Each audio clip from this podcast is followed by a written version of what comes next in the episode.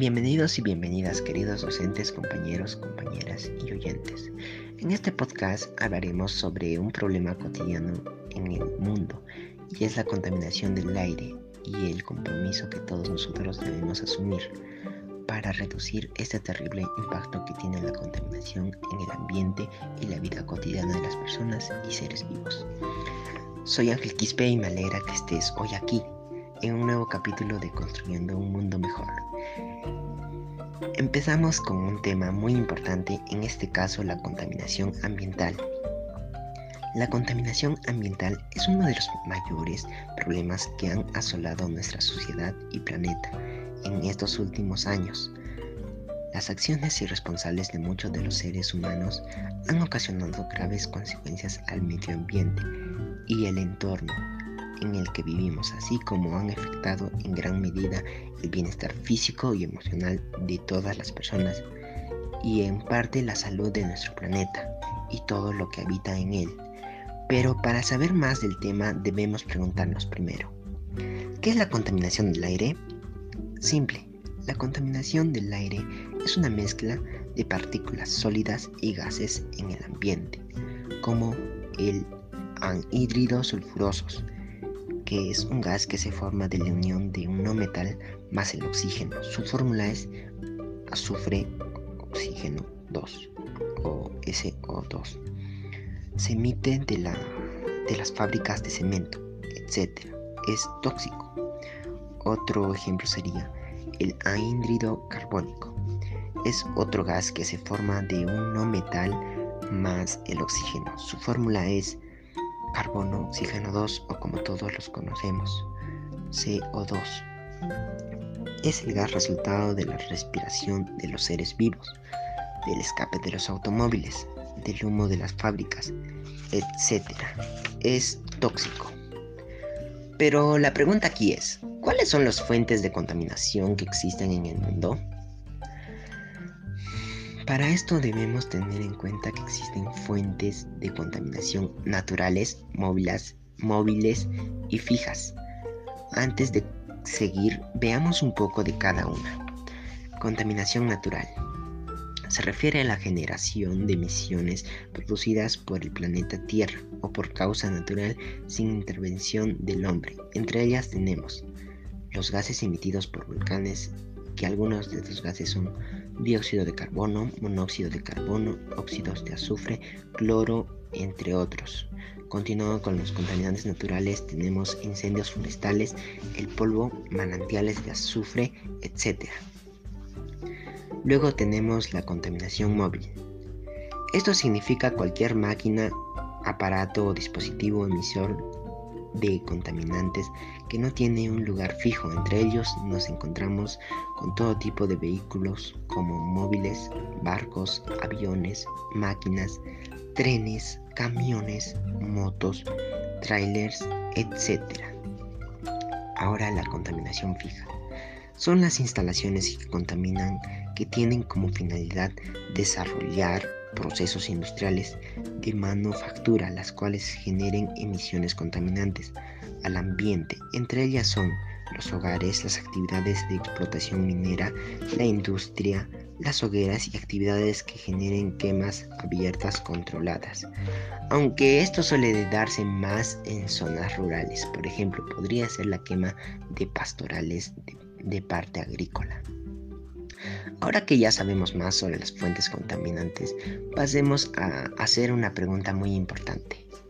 ¿Qué, es el, ¿Qué impacto tiene la contaminación en la biología y el medio ambiente?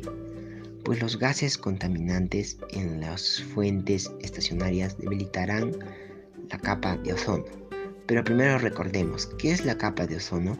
La capa de ozono se encuentra en la estratosfera y se llama ozono estratosférico o3. Es un gas compuesto de moléculas de ozono 3 que forma una capa completa. La función de ella es filtrar los rayos ultravioletas. Pero, son los ¿Pero qué son los rayos ultravioletas? Se denominan radiación ultravioleta o radiación UV a la radiación electromagnética cuya longitud de onda está comprometida, comprendida aproximadamente entre los 100 nanómetros o 1 por 10 elevado a la menos 7 y los 400 nanómetros o 4 por 10 elevado a la menos 7. Son rayos invisibles que forman parte de la energía que viene del Sol y llega a la superficie de la Tierra. Se compone de dos tipos de rayos, que son UVA y UVB. Como decíamos, la capa de ozono cumple la función de filtrar el 90% de la radiación ultravioleta, evitando que atraviese, ya que si este atravesase eh, causaría daño en los seres vivos. Los clorofurocarboros, denominados también CFC, son sustancias que agotan la capa de ozono. Estas sustancias no son productos naturales, sino fruto de la química industrial, como líquidos, refrigerantes, sprays, etc. Se degradan convirtiéndose con el ozono estratosférico en condiciones de frío y luminosidad.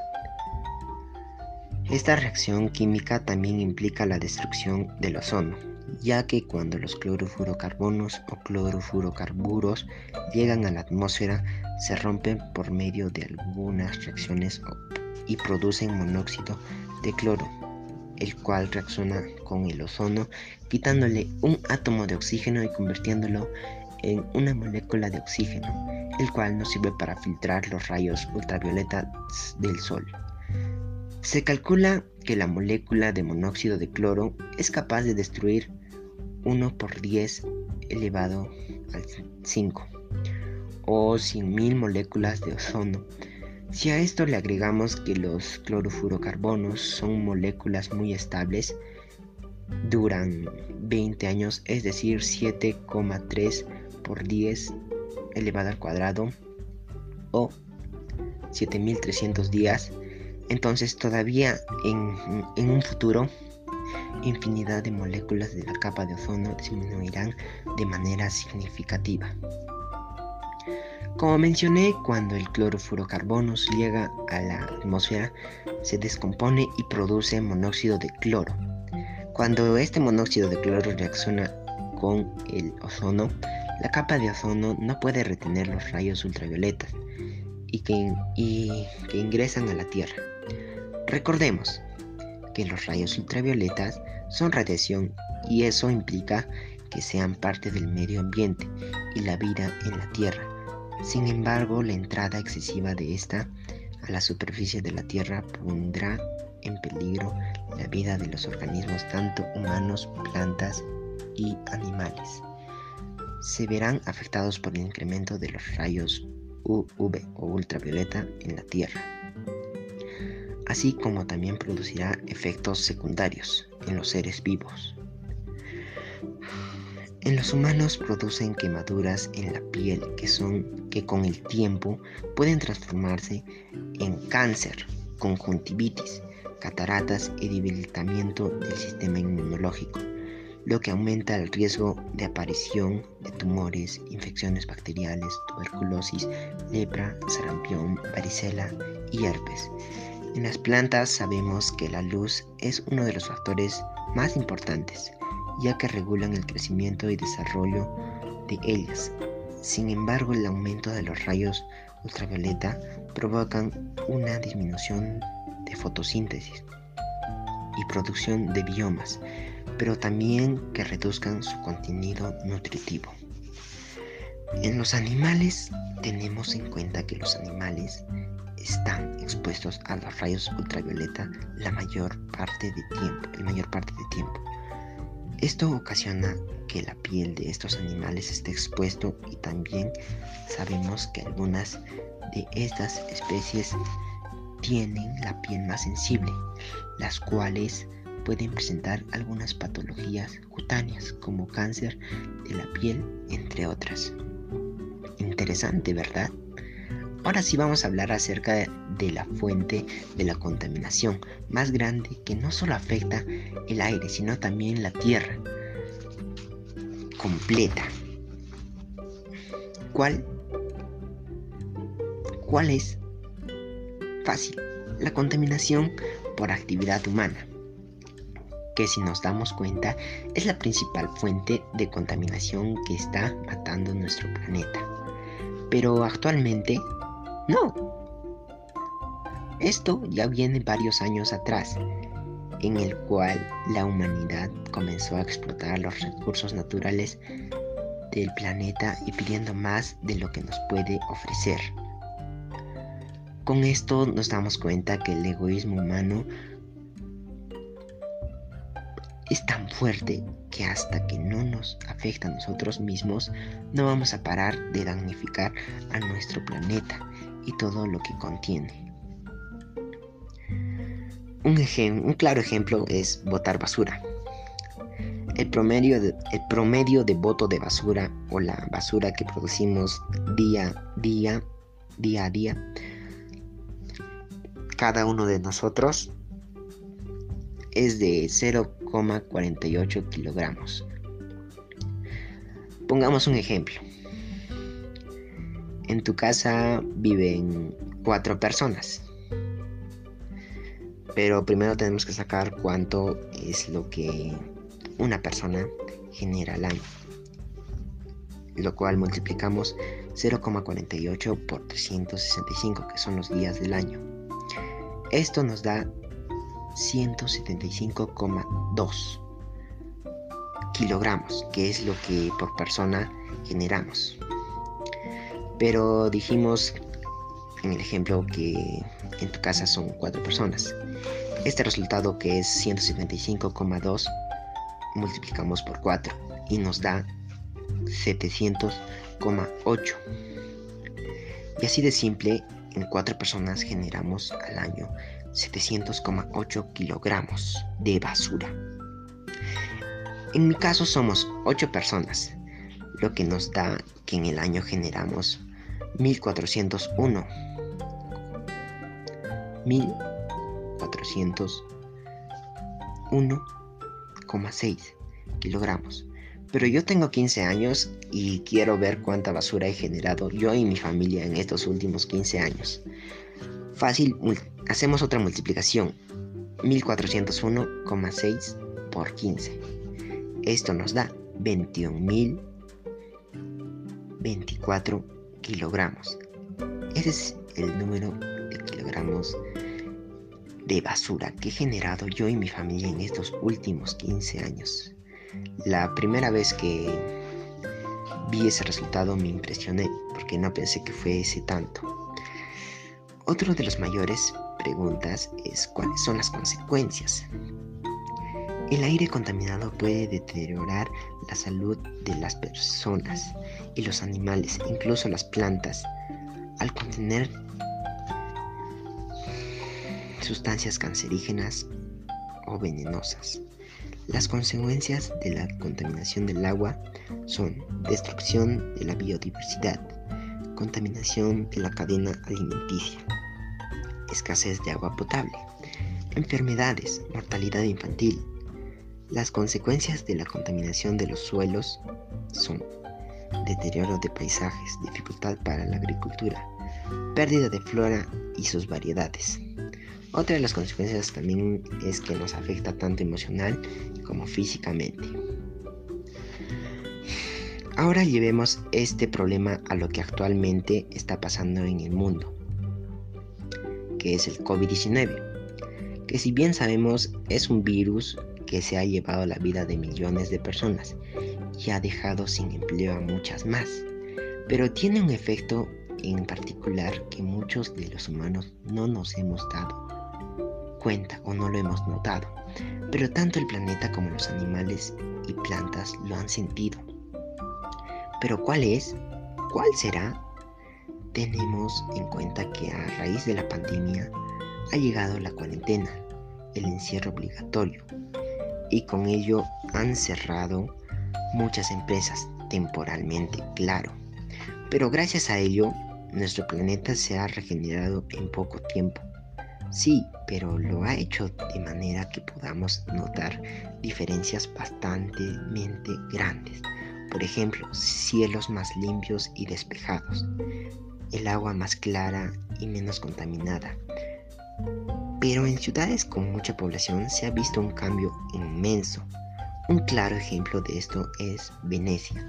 Sabemos que en el agua o el agua que corre en sus canales jamás llegó a ser limpia.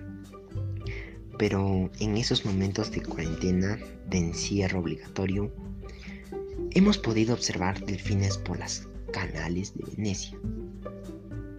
También hemos visto animales no domésticos por las calles paseando tan tranquilamente y eso solo nos demuestra una cosa. La tierra no depende del hombre, somos nosotros los que dependemos de ella. La intervención del hombre está muy mal posicionada en el mundo. Que ahora que vemos los cambios que hay sin nosotros, podemos decir, qué bello es el mundo. Pero también podemos cambiar y ayudar a la reducción de la contaminación en el mundo así como también ayudar a nuestro bienestar emocional físico. Porque sí, la contaminación también nos afecta emocionalmente. Vamos, ayudemos a nuestro planeta, no por ti, no por mí, sino por todos los seres humanos que habitan en este planeta Tierra. Ahora podemos plantearnos acciones que contribuyan con la limpieza de nuestro planeta, Puedes empezar reciclando los residuos de tu hogar como el papel, los residuos orgánicos o los envases. Selecciona y separa todos los residuos correctamente. Es la mejor forma para evitar que acaben contaminando el suelo. Si enseñamos a reciclar, conseguiremos que, en un futuro cercano sean personas comprometidas con el medio ambiente podríamos reducir la contaminación caminando.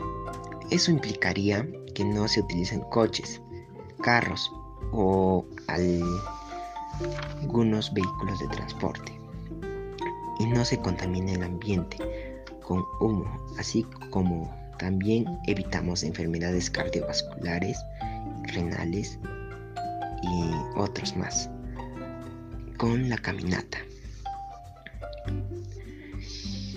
promoviendo actividades físicas, hacer ejercicios de flexibilidad aeróbica, resistencia muscular y coordinación. Y uno más, bailar y divertirse. Esto nos ayudará a evitar enfermedades y estar más contentos, positivos y ayudar y nos ayuda a estar tranquilos, en paz, relajados. Otra posible solución, plantar plantas. ¿Por qué? Porque son vida. Estas absorben el CO2 y lo convierten en oxígeno. ¿Y qué es el oxígeno? Pues es lo que es gracias al oxígeno nosotros podemos vivir. Emocionalmente. Hacer lo que más te guste, divertirte, tomar el control de nuestras emociones. Todas las personas tenemos presentes en nuestra vida las emociones. No podemos ocultarlas o desaparecerlas. Ellas seguirán allí, la autoestima nos ayuda a sentirnos bien con nosotros mismos, también nos ayuda a reconocer y nos brinda seguridad. Para tomar control sobre tus emociones, practica consejos como el semáforo, la paciencia, calmarte, etc. En conclusión, debemos tomar conciencia de lo que está pasando y practicar estas soluciones para tener un ambiente sano y reducir los niveles de contaminación y así tener un ambiente limpio para las futuras generaciones. Les agradezco queridos oyentes por haberme acompañado en este podcast. Espero que haya sido de su agrado y recuerden, todas y todos estamos comprometidos con el cuidado de nuestra casa. Sin más que decir, me despido con un fuerte hasta luego. Esto fue la contaminación ambiental en construyendo un mundo mejor.